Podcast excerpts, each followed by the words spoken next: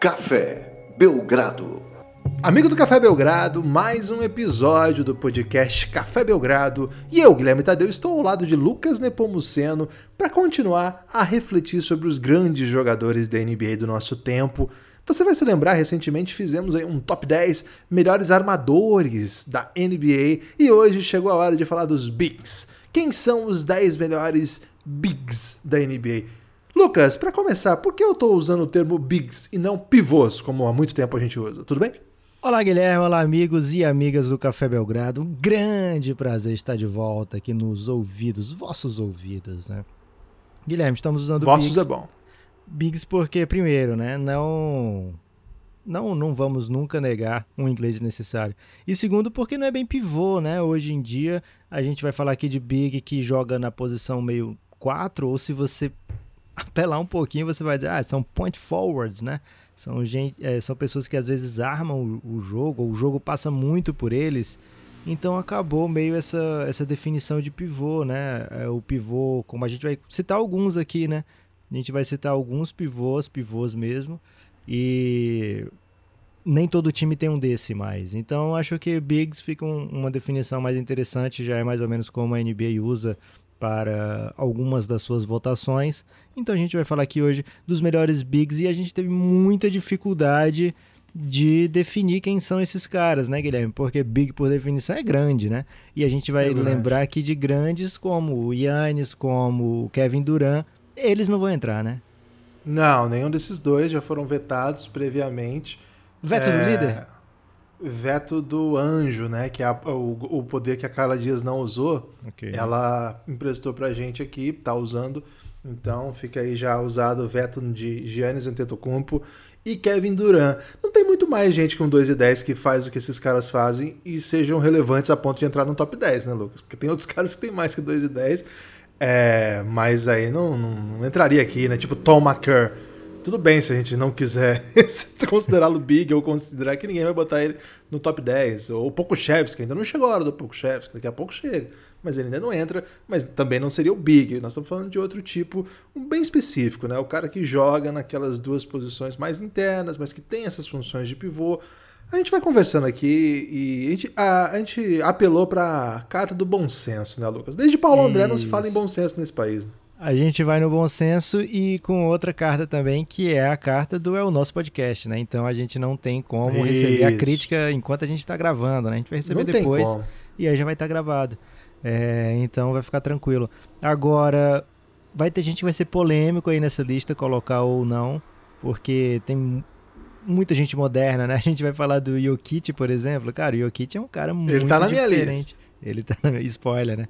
Ele é um cara muito diferente dos bigs comuns, né? E dá para muita gente argumenta que ele é o, o, armador de fato do Denver Nuggets, né? Eu não tô aqui para discordar, mas ele entrou aqui na nossa lista de bigs. A gente tentou usar a régua que era a seguinte: esse cara aqui, se ele entrar no All NBA, a NBA vai colocar como guard, como forward ou como big, né? Ou como center. Então a gente vai pensar em jogadores que extrapolando a NBA colocaria como forward, mas a gente quer colocar mesmo os caras que são os bigs, né? Vai escapar um ou outro, mas Vai enfim, escapar, é. mas enfim, nos perdoem, né? Caso você fique aí muito indignado. Tô indignado. É, tô Agora, indignado.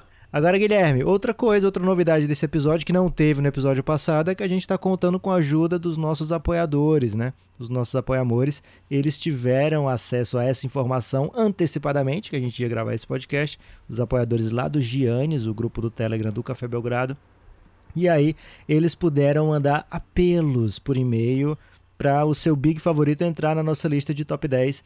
Então a gente vai se comprometeu a ler um e-mail por big, né, Guilherme? Se, se chegaram, por exemplo, oito e-mails sobre o DeAndre Ayton, todos mandados por, por mim ou por meus familiares, a gente vai ler apenas um, né? A gente não vai sair lendo todos esses DeAndre Ayton. Então, à medida que for saindo o nome do jogador, a gente vai trazendo aqui um e-mail, caso tenha chegado um e-mail sobre esse jogador. Guilherme, você quer começar? Ao contrário do, do Armadores, a gente vai de trás para frente mesmo, né? Vamos do 10 Isso. a 1 aí. E você quer começar por menção honrosa? É porque a menção honrosa, ao mesmo tempo que a gente fala, é legal começar porque faz sentido, eles estão atrás do 10 também tira um pouco do da surpresa, né? Será que esse cara vai entrar ou não na lista? Então, quando chegarmos no seis de cada um, aí a gente fala as menções honrosas. Pode ser? Ótimo, ótimo. Gostei. Você, você tá bem. Guilherme, você eu tô assistindo Big Brother. É... tô assistindo Big Brother, tô aprendendo muito com o Boninho aí a gamificar o Café Belgrado. O homem é bom, né, Lucas? O, infelizmente, nós vamos ter que fazer elogio aqui. Se não fosse, ele seria ruininho, né? Ia ser ruininho. Ok. Não tava pronto para essa, não. Você quer começar ou eu começo? Eu pedi para você começar já, Guilherme. Não se isente. Eu vou começar então com Zion Williamson. Zion Williamson, hum. número 10. E ele já é um pouco desse caso que você já tava falando que talvez caia para forward numa lista de NBA. Mas eu botei ele no big aqui, Lucas, porque o homem é big mesmo. Ele é muito ele é grande, é big. Ele, e ali próximo a. Ele, o jogo dele é próximo à sexta. Ele tá, tá mudando um pouco. É, acho até que ele vai se tornar um jogador mais dominante quando ele jogar um pouco mais aberto, mas ele é um, é um jogador interno, né? É onde ele faz, onde ele é uma máquina. Gosto muito, muito do Zion Williamson. É, já falei aqui algumas vezes, é um dos jogadores preferidos no sentido de quero ver jogar, porque é sempre muito interessante ver um cara passando por cima das pessoas, né? Então, é, pode ser o pivô que tiver na frente dele, pode ser o amador que tiver, ele vai dentro, ele não tem assim, não tem receio de, de errar. E boa parte das vezes ele acerta. Ele é muito, muito bom próximo à sexta. É um dos melhores jogadores jovens da NBA já. E para mim, um dos melhores bigs. O décimo melhor big da NBA. Chega a ser polêmico, Lucas, ou nem tanto? Acho que o, a parte mais polêmica dessa aí, Guilherme, é de fato se ele é ou não big, né? Mas tá na minha lista também. É, e tá bem acima na minha lista, né? Ele vai sair é bem mesmo? depois, é, porque o Zion. Vou aproveitar para falar logo dele aqui. Ele tá em sexto lugar na minha lista, Guilherme ele é um cara que já vence jogos, né? É impressionante a diferença que ele faz nesse time do Pelicans. E não só ele tá em quadro ou não, mas o jeito que o Pelicans joga. Quando joga, pode ser os mesmos caras, né? Mas quando joga mais em função do Zion, o time rende de uma maneira muito mais. É, muito mais competitiva, né? Fica um time que vai vencer jogo grande, como a gente já viu nessa temporada, com atuações esplendorosas de Zion. Quando mesmo ele enquadra, o jogo vai mais lá no perímetro ou com Brandon Ingram, as coisas não saem do mesmo jeito, né? Então o Pelicans aos poucos tem usado mais o Zion, tem fornecido mais a bola ao Zion para ele não só fazer os pontinhos dele lá dentro, né? E acho que a parte o tanto que ele é dominante per, perto ao aro, acho que coloca ele aqui como big pra gente, né? São 26 pontos por jogo nessa temporada, cara. A gente tem que lembrar, Guilherme, que o Zion tá mais ou menos na temporada de rookie, né? Porque ele mal jogou na temporada passada. E essa temporada, acho que somando as duas, vai dar mais ou menos uma temporada. Então a gente tem que pensar nele quase como rookie, né? Então 26 pontos por jogo, 7 rebotes, 3 assistências e nos últimos jogos sendo cada vez mais dominante, cada vez mais agressivo, cada vez mais clutch, inclusive, né? Então, muito legal o Zion se impondo já nesse comecinho de carreira. Vou falar aqui o meu décimo, Guilherme, já que o seu não, não bateu aqui. Kristaps Porzingis, esse eu acho que não tá na sua lista, mas não. o fato Seria minha ser... menção honrosa, eu ia começar com ele, minha menção honrosa. O fato dele ser um, um big que chuta, né, que espaça dessa maneira a quadra e que por isso ele encaixa em diversos tipos de time, eu acho que ele acabou prevalecendo aqui em frente aos nomes que eu tenho na minha menção honrosa, né? São muitos nomes da minha menção honrosa, 20 pontos por jogo, 9 rebotes é, e 1.6 tanto assistências como tocos, né? Então ele ainda está trazendo de volta aquela parte do aquela parte do jogo que estava meio esquecida lá no Knicks, né, de proteção do aro. Ele começa a trazer isso para o Dallas e acho que ele vai ser muito interessante, muito importante para a campanha do Dallas nos playoffs. Começou bem diferente a nossa lista, né, Lucas? É. É, a minha já não tem Porzingis e a sua, Zion tá bem acima. É, gostei, hein? Gostei que vai ter. Polêmica. É, a gente ter que se ofender um pouco, né, Lucas? Acho que. Você é um bananão, já... Guilherme. Desculpa. E aí alguém tem que tem que falar assim, não, mas veja bem, o, a lista do Guilherme é saborosa, a lista do Guilherme é muito boa, né? De repente pode ser, pode ser assim que funciona. É, sua vez, Guilherme. Nono lugar. Nono lugar. É, não, foi eu que comecei, agora é sua vez. Ok, então meu nono lugar, Vucevic. É... Ah, o meu também. Ah, empatamos então. Você já casou né? aí, 24 pontos por jogo, 11 rebotes, 4 assistências, mas vamos lembrar isso, era o Vucevic do Orlando Magic, ainda não sabemos, não temos ideia de como vai render o Vucevic do Chicago Bulls. A gente imagina que não tão diferente, porque o Vucevic é um cara que se impõe, muito talento ofensivo. Acho que tem nem muito o que explanar aqui, né, Guilherme? Vucu Vucu é brabo, né? Não, o Vucevic é um jogadoraço. É... Claro que, que a gente, a gente tem a amostragem dele pelo que ele fez no Orlando Magic. E assim, nunca é num nível maior da NBA, porque o time sempre freava nas primeiras fases de playoff, na verdade na primeira fase de playoff. Mas isso não ele, não é ele não é culpado por não ter um bom time ao seu redor. Ele sempre foi o melhor jogador do seu time. Agora chega no Chicago Bulls. É, os primeiros jogos que eu vi eu não gostei muito, não. Foi, foi, foi um pouco desesperador assim, de acompanhar. Mas já teve virada por cima, né? Volta por cima. O início da retomada, né? Então. Remontado. Tô, tô, é, tô na esperança aí de ver como é que vai ser. É, mas acho que isso não apaga o talento que ele é, né, Lucas? Mata a bola, joga a próxima cesta, inteligente, um cara que cria, que cria situações de arremesso para os seus companheiros, joga duro quando é necessário, né? Tem uma formação de basquete nos Estados Unidos, é, mas ao mesmo tempo tem elementos que são próprios da, da antiga Iugoslávia. É um pivô bem completo, né? Um montenegrino jogou contra o Brasil na, no último Mundial, não, não, não foi bem, o Brasil botou Vucevic para mamar, mas isso não significa que não seja um grande jogador. Oitavo lugar na sua lista, Guilherme. Qual o nome e sobrenome? Carl Anthony Towns. Você tá copiando a minha lista, Guilherme, só pode. É oitavo você também? É, é, oitavão aqui. Nós estamos muito, estamos muito engajados nessa aqui. Daqui a pouco a gente vai ter que brigar feio, hein? Porque tá, tá muito leve isso aqui. Carl Anthony Towns, é oitavo não é bem o que a gente esperava para a carreira dele nessa altura, né, Lucas? Vou começar por aí. É. Isso. É isso, Guilherme. Acho que essa, essa, esse é o ponto, né? A gente não queria colocar o Towns em oitavo se a gente tivesse pensando, sei lá, dois anos atrás. A gente imaginaria o Carl Anthony Towns brigando lá pelas primeiras posições de melhor big, né? E tem talento para isso, né? Tem a bola, a gente vê que tem para isso.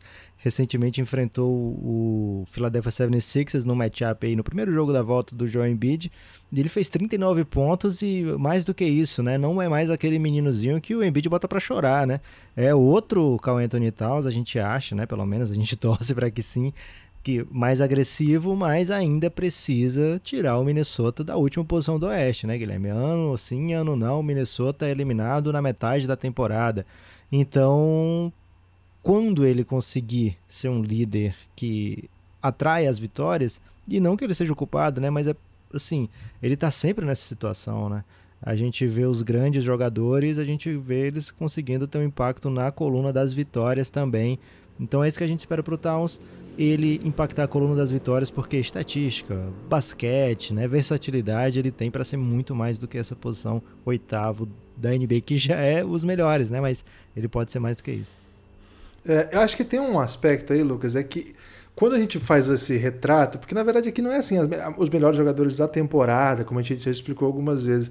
É assim, quando você pensa nos grandes jogadores da NBA que ocupam essas posições internas do jogo, quem vem à mente, né? E de fato tem bastante gente que veio à minha mente antes de pensar do, no Carl Anthony Towns. Alguns jogadores que até se você colocar ali para comparar estilo de jogo, recurso, você vai falar assim, cara, esse cara não é mais jogador que o Towns. Mas é o cara que, que entrega, assim, que, que você vê em alto nível, que é determinante para vitórias. Então fica difícil mesmo para o Towns. Tem muita responsabilidade dele nisso, eu acho. A gente já conversou algumas vezes que o momento que passa pelo que o Timberwolves passa tem a ver com o fato de que a direção preferiu agradar os, os gostos do, do, do Carl Anthony Towns do que tomar decisões até mais duras. Tanto que o time teve que trocar de técnico durante a temporada. É uma coisa meio bizarra, assim. Mas, enfim, é esse oitavo lugar aqui é, é, fica como um toque de brother, né, Lucas? Assim, ó, você pode mais que isso. Ele exatamente está nos ouvindo, né? De repente, se o, o, Minnesota tivesse um jogador como Jimmy Butler, né, as coisas seriam diferentes. Né? Que chamasse no treino, né, e falasse para os jovens: eu vou melhorar vocês. eu não tenho dúvida que o Wiggins e Carl Anthony Towns certamente teriam outra trajetória, Lucas. Verdade. Guilherme, traga então aí o. Não, vou trazer, né? Já que você trouxe o Towns. Vem o meu sétimo tô sentindo o cheiro de que vai ser o mesmo, Guilherme. Porque você, não, não, pelo jeito, você, você acessou, hackeou, hacker aqui. Domantas Sabones é não, o sétimo. Erramos. Erramos não, você errou. Eu acertei. Tô com gabarito aqui. Sétimo não, lugar. Não, não, concordamos, melhor dizendo. Ok. É, 20 pontos por jogo, 11 rebotes, 6 assistências, né? Nenhum Big dá mais assistências do que ele, a não ser, lógico, o Jokic. É, e mais do que isso, né? Um jogador que pontua quando o time precisa, que lidera quando o time precisa. Um jogador que joga até maior do que o seu. Ele é bem grande, né? Mas ele joga tipo, maior, mais parrudo do que o tamanho que tem. Um jogador realmente completo ofensivamente, faz de praticamente tudo, todo, tudo que é preciso ofensivamente. Defensivamente ainda tem alguma coisa a evoluir, mas a gente tem que lembrar também que ele está jogando ao lado de um shot blocker, né? Sempre o Miles Turner com ele na rotação. Então acaba que fica. Um, um, ele tem que defender um espaço da quadra que talvez não fosse o, o mais natural ou mais óbvio para essa NBA de hoje. É, mas de fato o Domantas Sabonis é um cara que impacta o Indiana Pacers de uma maneira muito positiva. Desde que chegou por lá, ele se tornou um dos melhores jovens da NBA. Conquistou a vaga de titular na quadra, né? Porque ele vinha sempre do banco, porque justamente o técnico não achava que deveriam jogar juntos, Miles Turner e Domantas Sabonis.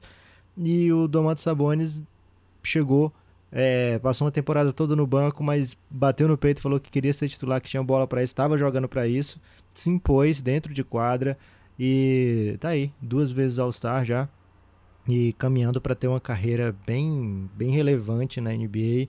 Estatisticamente já aparece muito bem e no eye test, né, Guilherme? No, no teste ocular, ele também já se mostra um dos 10 melhores bigs da NBA. Tô muito confortável com o Sabonis aqui. Ele não tá na sua lista, Guilherme? Tô surpreso, hein? Não, ele tá em sexto na minha lista, né? Ah, Por isso tá, que, que a gente tá discordando. Evidentemente, para mim é é um dos melhores jogadores da sua posição. Não é melhor, mas poderia ser, assim. Eu não, não duvido que daqui a pouco ele esteja entre os melhores. É muito tranquilo defender tudo isso que você defendeu aí do Sabonis, né? Um craque mesmo. É, mais um jogador com, com essa situação parecida com o que eu falei do, do Vucevic. Vucevic. É, que tem uma formação. Até o, o, caso dele é um pouco diferente, que ele cresce nos Estados Unidos, né? O pai jogando no, nos Estados Unidos, mas ele é todo ligado à Lituânia. Então, claro que deve ter base também de professor lituano aí, né? De formação antiga da União Soviética, de onde o pai surgiu. Ele tem o melhor professor da história, na verdade, né? Que é o melhor pivô passador de todos os tempos, que é o pai dele em casa. É, ele cresceu vendo o Portland jogar. Tanto Será que, que ele chega preferido... pro, pro pai dele e fala: O pai, fala a verdade, você era bom igual o Jokic? Ou ele não pergunta isso pro pai dele? Talvez não. É, o, o, jogador preferido dele era o Rashid Wallace, né? Isso aparece nas propagandas da NBA direto, aparece naquela propaganda do intervalo. Como eu vejo muito Pacers, Lucas, eu vejo muito essa propaganda dele, criancinha, coisa mais fofa, falando do, que era fã do, do Rashid Wallace mas aí ele vai para a Europa também, né? Então tem pa parte de Europa na base, volta para os Estados Unidos, é mais um jogador de Gonzaga. Nós estamos gravando isso no dia que Gonzaga está na final da NCAA, em busca do primeiro título. É mais um jogador de Gonzaga muito bem formado e chega na NBA com todo esse, né? Várias tradições que, que ajudaram a formar aí é um jogador bem completo, viu? É bem impressionante ver Sabonis em quadra. E é bem impressionante, Lucas, que ele não chega com tanto hype assim, né? Ele dá uma girada na NBA, né? Ele não, não é de prontidão, assim. Tanto que você contou isso já recentemente no podcast aqui, que ele tava naquele pacote do, do Orlando Magic, que vai para o pro Thunder pelo Ibaka. E o do Ibaka, e ele junto com o Ladipo vão em troca do Paul George para Indiana, né? Então, e hoje ele é tranquilamente o, o franchise player do, do Indiana Pacers, que tem ótimos valores também, mas acho que ele é o jogador mais diferente de todos que estão lá. É, a ponto de que, até antes dele explodir como tal, o Miles Turner era o futuro da posição. E ele ficou tão bom que ele não só é melhor que o Miles Turner, como ele obriga que o time jogue com dois pivôs, muitas vezes, né? Uma situação que é bem incomum para a NBA atual. Tô fechadaço com Sabonis aí, Lucas. Mas o meu sétimo é outro, porque ele seria meu sexto. Eu falo meu sétimo agora ou você quer tá faltando as menções só o... honrosas? Tá faltando só o seu sétimo para dar um intervalo aí nessas grandes listas, Guilherme. O meu sétimo, Lucas, é Draymond Green. Meu... Eita! Quero ver você defender essa, hein? Ah, é fácil, né? Um jogador geracional. O que ele faz, o que ele contribui. Claro que nós estamos gravando isso num terrível momento para o Golden State Warriors mas não é por conta do Draymond Green, porque quando ele tá em quadra, ainda hoje ele mostra muita coisa muito legal. O Draymond Green já foi jogador, um jogador de várias maneiras diferentes, né? Até curiosamente, no começo, no começo eu não sei, mas é, na sua carreira universitária, ele era um autêntico big, né? Ele era, era até bem mais pesado, ele emagreceu bastante para entrar na NBA, jogava na posição 5, é, era um pivô que infiltrava, que lia bem as defesas, que era uma, uma liderança defensiva, mas chega na, na NBA e vai jogar de outra maneira, né? Ele vai jogar primeiro ele vem do banco e a, a, a, mudança central quando entra o Steve Kerr trazer ele para a linha principal, jogando na posição 4, mesmo sem ter um grande chute, ele começa a matar algumas bolas que são importantes, mas é um tipo de jogador que foi fundamental para uma dinastia. Claro que ele não é o Stephen Curry, ele não é o Clay Thompson, mas ele é tão importante quanto esses dois jogadores.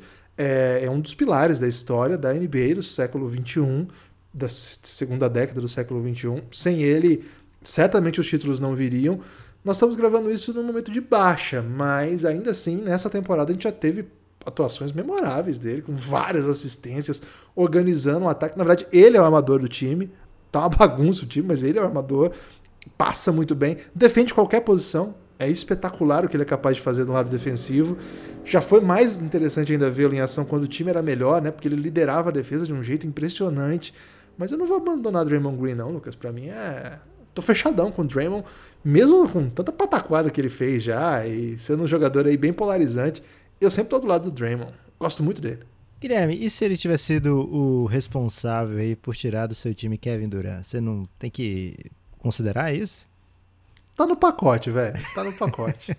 ok. Talvez ele tenha sido um dos responsáveis por trazer também. Isso, isso que eu ia trazer esse lado também, né? Ele liga lá do, do a famosa ligação dele do aeroporto, né? É... É, agora, Guilherme, o seguinte.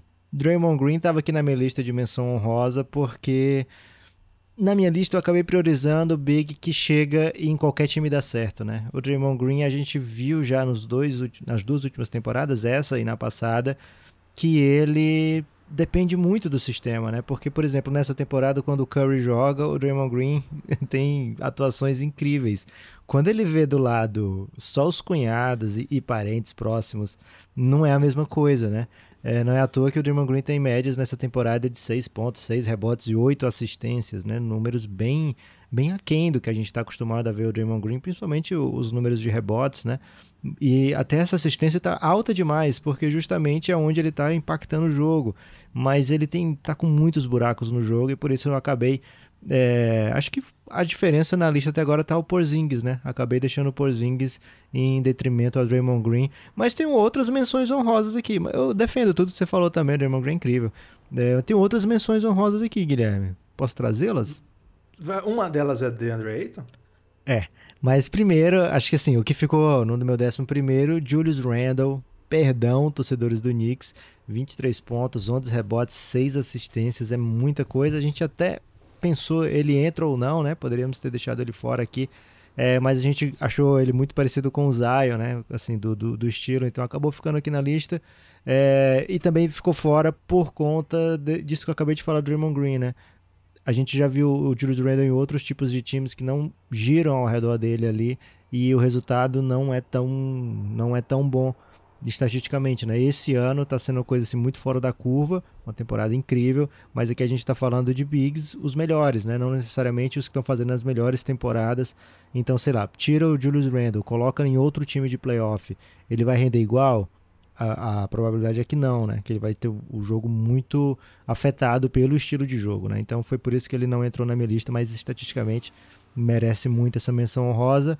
DeAndre Ayton tá sim, Guilherme. Ele é, outro dia eu vou falar do DeAndre Ayton, mas aquele, aquela piada, né, de que ele não defende, é, já tá virando coisa do passado e acho que isso é bem legal para ele, mas eu esperava um avanço maior do lado dele ofensivo, né, da quadra. Acho que ainda vai vir em algum momento, é muito jovem ainda. Clint Capelá, 15 pontos, 14 rebotes. Essa é a minha menção honrosa. É, jogando ao lado de John Collins também, que está aqui na minha menção honrosa, 18 pontos, 8 rebotes. É uma dupla de bigs, né? Que o John Collins acabou tendo que mudar o seu jeito de jogar também para poder dar certo jogar na posição do na posição ao lado do Clint Capelá. Mas são dois bem legais. É, Guilherme, temos e-mails sobre alguns jogadores que saíram. Posso trazê-los? Vamos, vamos trazer. Deixa eu só fazer uma menção honrosa, mas é, okay. uma menção mais por carinho do que propriamente porque acho que esteja nesse bonde aí. Mas eu acho que o Brook Lopes, pelo que a relevância do que ele impacta no jogo, por ser um big que chuta tão bem, esse ano tá um horror, mas por ser um big que chuta tão bem e contribui tanto com um time tão relevante como tem sido o Milwaukee Bucks, e com uma carreira tão peculiar, né? Porque ele já foi esse pivô que jogava bem próximo à cesta e vai mudando o seu jogo. Não é certamente um dos melhores bigs da NBA, não pegou nem top 10, nem menção honrosa do Depopop, por exemplo, e minha pega uma menção honrosa ali no finalzinho, né? Na última na última gotícula, assim, mas eu acho que é um cara que impactou bem o jogo nesse momento, assim, que a gente tá falando. E um outro cara também, Steven Adams, que certamente vai ser esquecido agora, é, mas esqueci, já... É, de propósito, já, esqueci de propósito. É, porque não faz mais sentido, né? E ele, é, assim como o Al Horford também, que foi um grande jogador dessa década, mas esses caras, hoje eles não estão mais, não são mais fatores para serem citados aqui, mas fica esse carinho aí pelo que eles proporcionaram até pouco tempo. Isso, o Hofford ainda tem um, uma fezinha que ele poderia pintar na menção rosa num, numa situação correta, numa situação que desse ah, certo pra certamente. ele. Agora, Gasol um... também, né? Gasol é importante dizer aqui. Um cara que foi campeão até pouco tempo, agora a gente tá mal falando aqui. Mas é um Esse aqui, Guilherme, é... foi mencionado. Esse aqui foi mencionado, foi mencionado pelo Eltinho, Elton Marinho. Tava aqui na lista de menção rosa minha, mas lá para baixo também. Fala, meus queridos, grande momento do e-mail, mas se o assunto é top 10 big, tem que colocar o Valanciunas. Motivo: 16 pontos, 12 rebotes, terceiro em rebotes na liga, 55% de field goals, quase 80% em lances livres, titular e um dos principais líderes de um time que briga por uma vaga nos playoffs além do clubismo. Esses são os motivos que o Eltinho é, mencionou. Você queria colocá-lo na lista, Guilherme? Acho Dimensões? Que, ah, sim. Ah, acho que sim. Acho que é uma boa menção. Não, acho que não é top 10, não, Eltinho. Mas é um, um ótimo jogador. Quem pode no futuro breve, né, entrar nesse top 10? Eu na minha ideia, antes da temporada começar, eu imaginei que isso poderia acontecer. JJJ. É, o Jaren Jackson Jr., parceiro de Valanciunas, mas ainda não pôde jogar nessa temporada, quem sabe na próxima. Esse aqui que o Thiago Cardoso mandou ainda não saiu na lista, então não vou ler.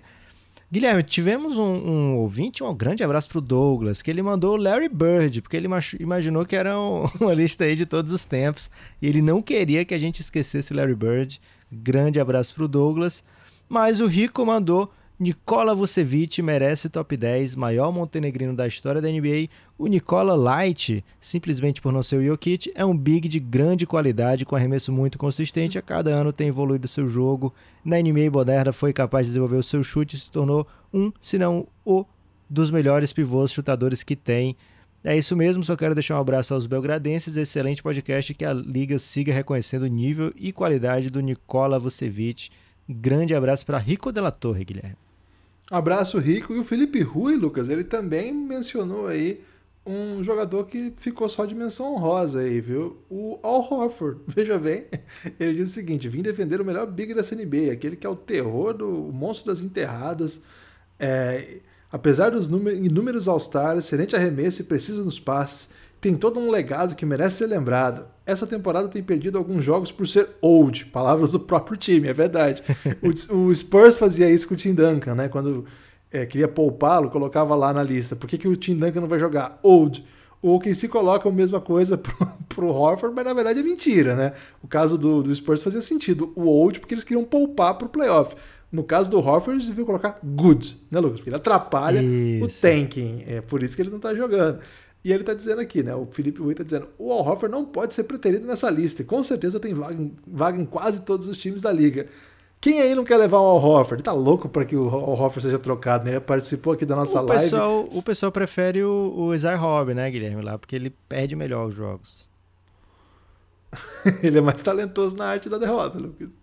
O Pereira e o Heitor, Guilherme, mencionaram Serge Ibaka. Ousaram, eles ousaram. É, eu vou ler o do Pereira aqui, porque eu prometi ler o primeiro de cada um, né?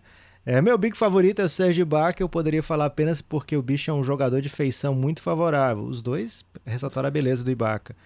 É, mas ele bem. quer colocá-lo porque Como o Big é uma consequência da mudança de perspectiva do jogo, o Ibaka é listado como center há três temporadas. Segundo, que foi quando ele começou a apresentar a melhor evolução no jogo dele, os aproveitamentos melhoraram, começou a ter um net rating mais profícuo. Olha que bela palavra, profícuo, né, Guilherme? Profícuo é muito bom. E é muito perigosa em meio, né? É muito perigosa em meio porque você vai ler profundo, vai ler qualquer coisa e não vai ler profícuo, né? Então, é, tive sorte de ter conseguido ver que era profícuo. Você é muito talentoso para ler profícuo, Lucas.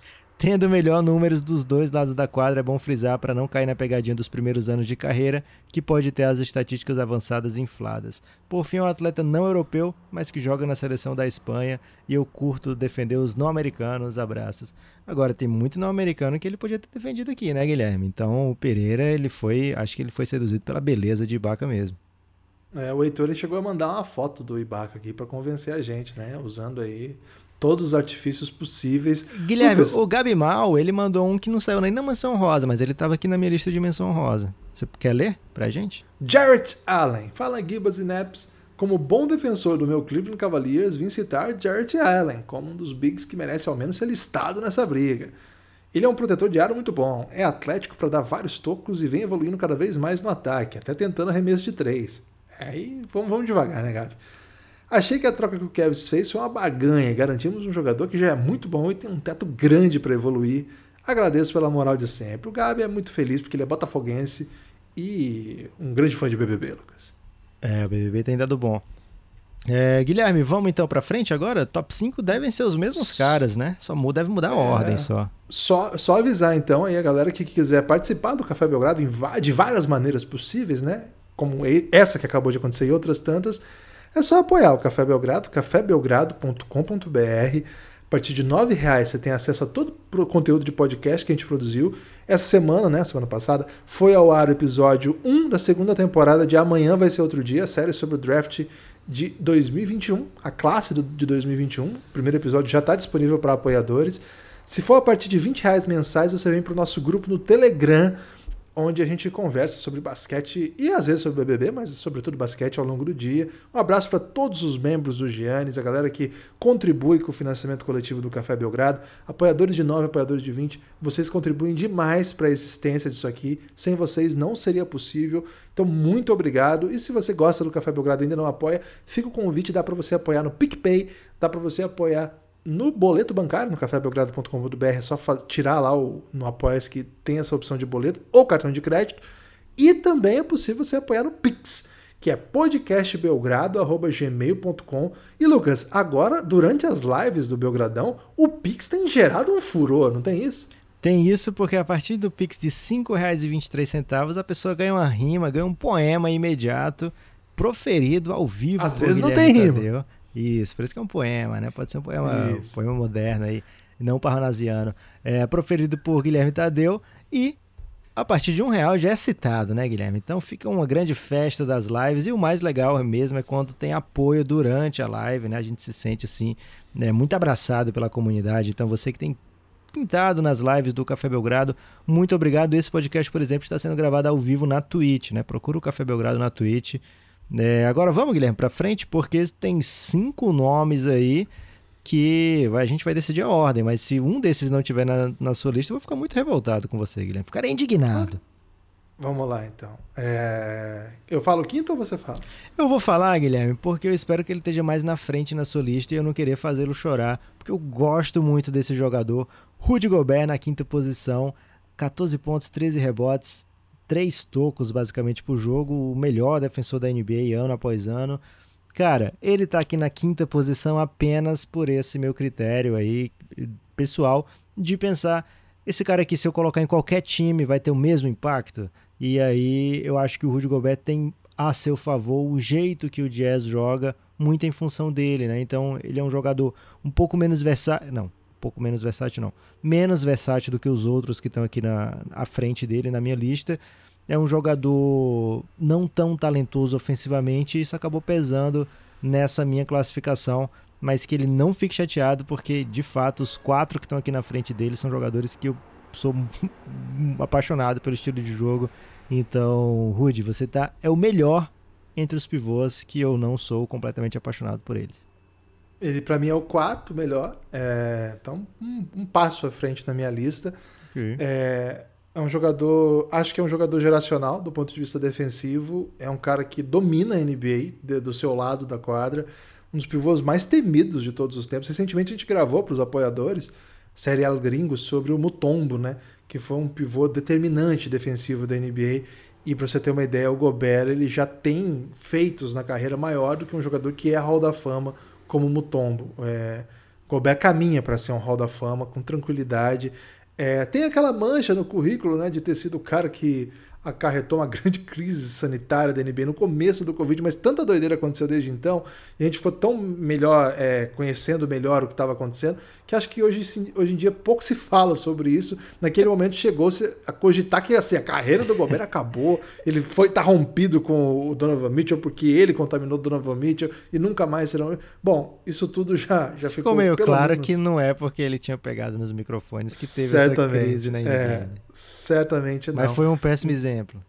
Foi um péssimo exemplo e acho que é, ensinou muita gente naquele período ali, né? O, Gobert, o exemplo do Gobert fez a NBA levar adiante uma série de restrições que acabou sendo muito influente pro resto do mundo esportivo, né? Mas, eu, mas eu tô dizendo isso para dizer assim, o Gobert não será marcado por aquilo. É uma boa notícia para ele, né? Porque é uma péssima, um péssimo motivo para ser marcado. Ele é marcado pela sua excepcional defesa. É um cara que protege o aro como ninguém. Não tem nenhum outro jogador da NBA do seu nível para isso. Qualquer jogador que ataca o Gobert sabe que vai ter que mudar o arremesso. Todo time é construído a partir disso. Eu acho que nesse caso é um mérito. Eu acho que ele que obriga o Jazz a ser desse jeito e faz com que o Jazz seja hoje o melhor time da NBA. E não é esse ano né, que o Gobert tá bem. Ele vem de uma década, uma década não, mas alguns anos já de ser um jogador muito dominante. Por isso, para mim, o quarto melhor big da NBA hoje. Mas Quem é seu quinto, Guilherme? O meu quinto provavelmente é o seu quarto, Lucas, porque okay. ou, ou, não sei, né? Porque você gosta muito desse jogador também.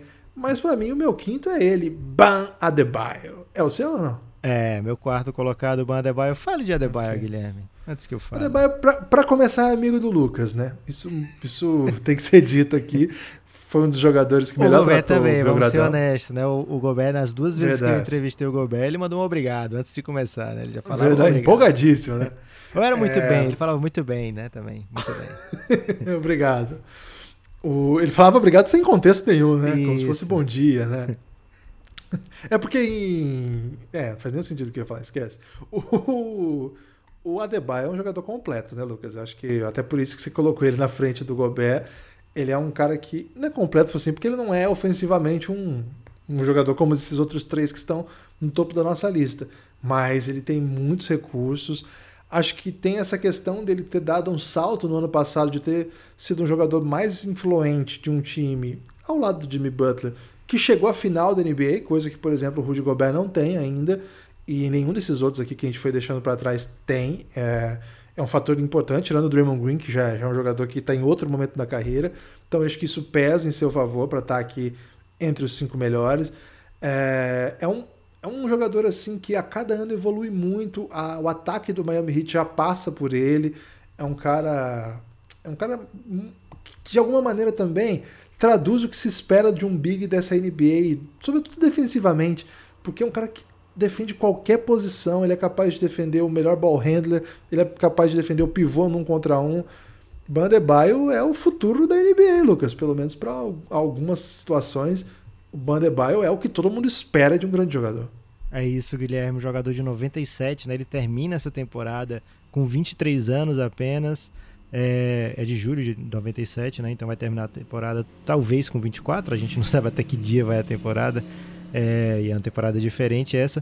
Mais 19 pontos por jogo, 10 rebotes, 5 assistências, mais de um toco por jogo. Mas é isso que você falou, né? A versatilidade defensiva. Que isso? A versatilidade, a versatilidade é ofensiva, a versatilidade defensiva. É um cara que defende todas as posições e que faz muita coisa ofensivamente, né? É, já tem um salto. Eu lembro que a gente debateu um pouco, Guilherme, sobre o Bandebaio antes da temporada começar. Até quanto ele chegaria né, em pontuação, em termos de pontos. É, um, é uma coisa meio rasa, mas já mostra assim o quanto ele está confortável para agredir, né? Para ser ele o agressor, para ser ele o, o, que vai carregar às vezes o time do Miami como pontuador. E a gente tinha essa dúvida se ele ia chegar a ser esse jogador de 20 pontos por jogo, né? Esse jogador de 20 pontos, 10 rebotes, além de tudo que ele já faz, que nem entra na estatística tudo que ele faz, né? Muita coisa entra, mas algumas coisas nem entram, porque ele é realmente um cara que joga pro time, né? E a gente viu isso muito da personalidade dele também, né? O quanto ele é dessa hit culture, esse cara que não é por ele, né? Não é pelas estatísticas dele. E acho que foi por isso que eu coloquei ele também acima do Rudy Gobert. Além do fator, né, de ser aquele cara que se ele coloca, se eu pego o Adebayo, tiro do Miami, coloco no Boston, ele vai poder fazer as mesmas coisas que ele faz no Miami, né? Se eu tiro o Adebayo lá, coloco no Jazz, ele vai poder fazer as mesmas coisas, né? Então, a versatilidade dele e o encaixe dele, né? Eu acho ele fenomenal. Acho que tem caixa para se tornar o melhor big da NBA eventualmente por conta do que ele é capaz de afetar dos dois lados, né? Então, Ban Adebayo na minha quarta posição. E o top 3 é esse, né, Guilherme? Embiid, Jokic, Anthony Luca Davis. Doncic. Ah, não, não tem. Qual, você, qual? viu a propaganda da NBA que fala assim, o gigante de 2 metros, Luca Doncic enfrenta, é, tem essa. Como é que ficou sua ordem, Guilherme? 1, 2, 3. É, é, você já falou a sua? Não. É, eu coloquei Jokic na 1, Anthony Davis na 2 e Embiid na 3. Caramba. Ficou muito parecido em Embiid em terceiro. Vamos começar por ele então. Embiid pode ser o MVP dessa temporada, né? Se, se não tivesse tido essa contusão, o que a gente sempre espera que tenha, né? O Embiid sempre a gente infelizmente tem se acostumado a esperar que ele se contunda em algum momento da temporada, mas ele era o favorito, né, no momento que se contundiu por conta da campanha do Philadelphia, por conta e principalmente do que ele fez em quadra, que ele faz, né, nessa temporada mas em terceiro aqui nas nossas preferências, né, Guilherme? Um cara muito grande, defensivamente um excelente jogador, um dos melhores defensores da liga, ofensivamente sem palavras o que ele é capaz de fazer. Não é por demérito que ele está em terceiro, né, Guilherme? Não. Muito, muito inteligente, sabe aproveitar situações de jogo como poucos assim que eu já vi, é, numa era tão difícil para que pivô fique em quadra porque se o pivô não for efetivo, né? Se, se o pivô hoje da NBA não causar desequilíbrio, ele vai para o banco. Ele não consegue ficar, ele não consegue terminar jogo. E o Embiid ele lê assim, talvez. Cara, é impressionante, assim, ofensivamente, defensivamente. Um dos caras mais inteligentes que eu já vi. É, brilhante. Cara, esses três aqui, Jokic, Anthony Davis e, e Embiid, assim, você joga para cima, o cara que fica na frente tá certo, assim. Não, não defendo, assim, com unhas e dentes dessa, esse top 3 por essa ordem aqui para ninguém. Se alguém falar assim, tá totalmente errado, eu acho que é isso. Fala, fechou, para mim tranquilo. Porque é muito talento, assim. O que eu acho que o Embiid não tem, que os outros têm, que pode de alguma maneira justificar essa, essa escolha, é consistência do ponto de vista de ficar em quadra, né? Porque, enfim, o, o Embiid tem lidado com algumas lesões, é, é, um jogador que às vezes cansa durante o próprio jogo, né? A diferença do Jokic, que o Jokic joga uma câmera tão lenta que tudo bem se ele tiver mortão, que ele continua fazendo as mesmas coisas. É, e o Anthony Davis é um outro estilo, né? Assim, os três são muito diferentes um do outro. É, cara, é muito difícil explicar por que eu prefiro Jokic. Acho que é questão de gosto, acho que é o fato de ser sérvio e nós estamos no Café Belgrado. É, o fato de ser um passador inacreditável, mágico.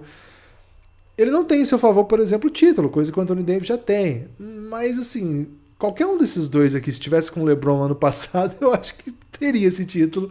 Então, e o Anthony Davis sem LeBron até hoje fez muito menos do que Embiid e Jokic fazem sem LeBron.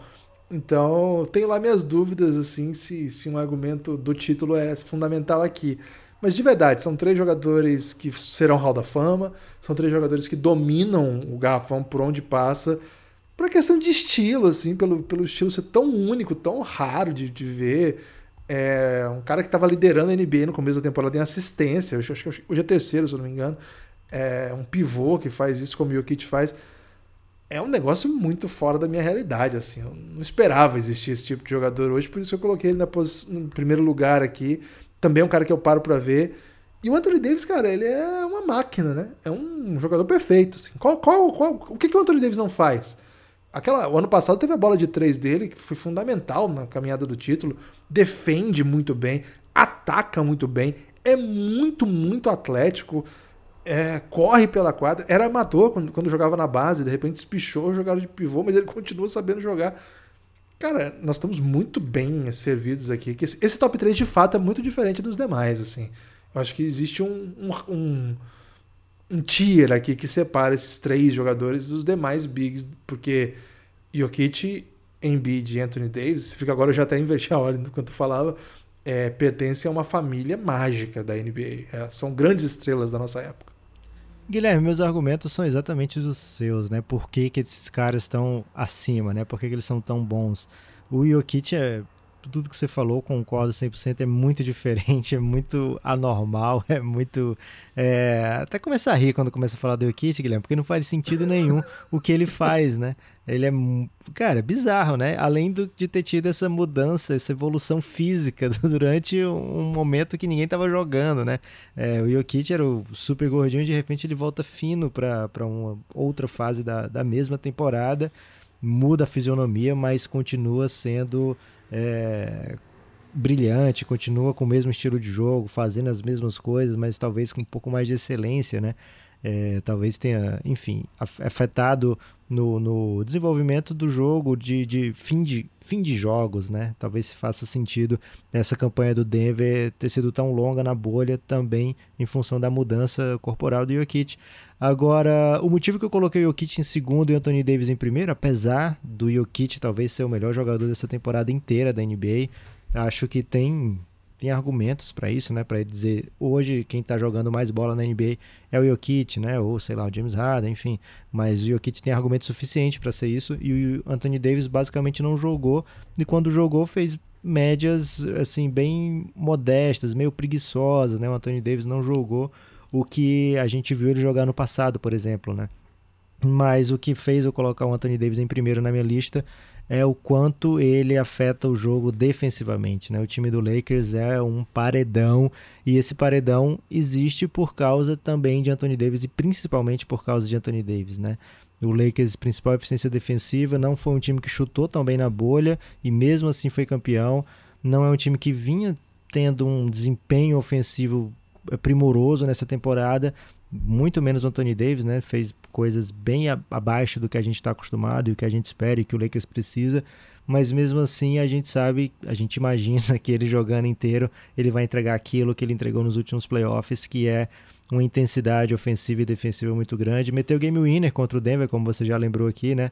Um jogador super completo e tem ainda essa vantagem em relação ao Jokic, né? O Jokic tem algumas vantagens em relação ao Anthony Davis, mas essa defensiva para mim é, foi o que fez balançar a, a, que fez a balança pender um pouquinho mais pro lado do Anthony Davis, mas é muito próximo ali e enfim, é, é, do como você falou, Guilherme, é do gosto, né? Se alguém chegar aqui dizendo no Embiid é o melhor dos três, a gente não vai negar, a gente não vai dizer, cara, você tá errado, porque realmente vai um pouco do gosto de cada um. Acho que o Anthony Davis, na minha opinião, na minha visão, tem esse diferencial que falta ao Anthony ao Jokic é, a questão do título, eu tô contigo nessa. Acho que não, não seria tão diferente se eles tivessem LeBron ao lado. Mas a questão do fit, que é algo que eu tô levando em conta nessa minha lista aqui por motivo, enfim, que eu escolhi levar em conta. É, acho que o Anthony Davis é um cara que encaixa mais em qualquer time, em qualquer situação, né?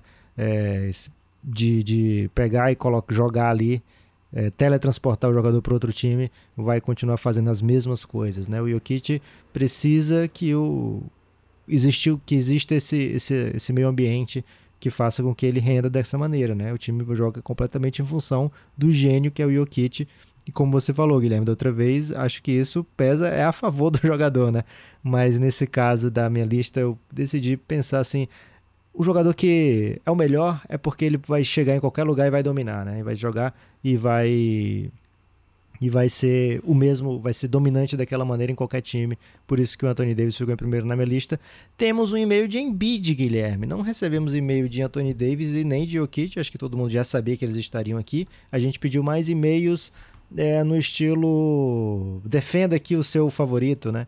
E o e-mail que a gente recebeu do Vinícius Bueno, Guilherme, é por como o Belgradão tem a ver eu gostar do Embiid, né? Ele mandou o Vinícius, grande, grande ouvinte do Belgradão, ele falou Hoje falarei sobre o Embiid.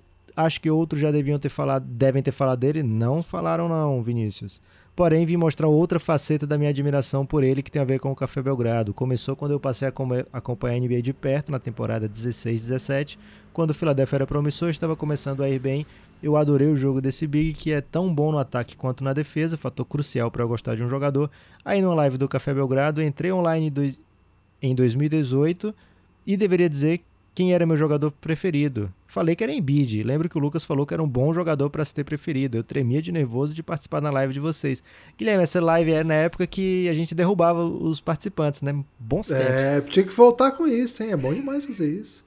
Embiid provavelmente não será considerado MVP pelas suas lesões, mas acho que é o melhor big da liga pela sua capacidade já referida de jogar dos dois lados da quadra, pelo seu arremesso confiável agora e pela sua constante evolução. Grande abraço para o Vinícius. Vinícius, é demais, cara. Saudade de te derrubar Lucas, nas lives, hein? É, vamos fazer umas lives de derrubar a galera de novo. É bom demais fazer aquilo. É, Lucas, chegou apoio durante o podcast, hein? Então que vou dar isso, essa. Guilherme? É, eu fico muito feliz quando chega apoio durante o podcast. E o Kleber, o Kleber Fábio, acabou de apoiar o Belgradão. Valeu, Kleber. É que ele tá na live, noite. Pode ser, hein? Ou pode ser que não. Pode ser que tenha uma, uma grande grande debate aí. Ele sentiu, enorme. ele sentiu que a gente precisava disso, Guilherme. Forte abraço. É, Clebão, valeu demais. E aí, Lucas, tem destaque final? O meu destaque final, Guilherme, é sempre espero inesperado, né? Se ainda não saiu uma lista com o seu jogador favorito, a qualquer momento pode pintar, né? Então, se comunique com o Café Belgrado, mande mensagem pra gente no nosso e-mail, mande na DM no Twitter, mande DM no Instagram. É, descubra aí o que o Café Belgrado está aprontando, sempre novidades. Elástico Mental, podcast da família do Café Belgrado, Pingado, podcast da família do Café Belgrado. E quando a gente fala família, Guilherme, a gente fala por falar, porque na verdade é nós dois mesmo, né? É, não quer dizer que a gente não tenha família também, né, Lucas? A gente okay. tem família também. E tem o canal do Telegram também. Fica aí a, o convite. Veja bem, para fazer parte do nosso grupo, grupo onde as pessoas conversam, trocam ideia, mandam mensagem. Aí Joga é apoiador.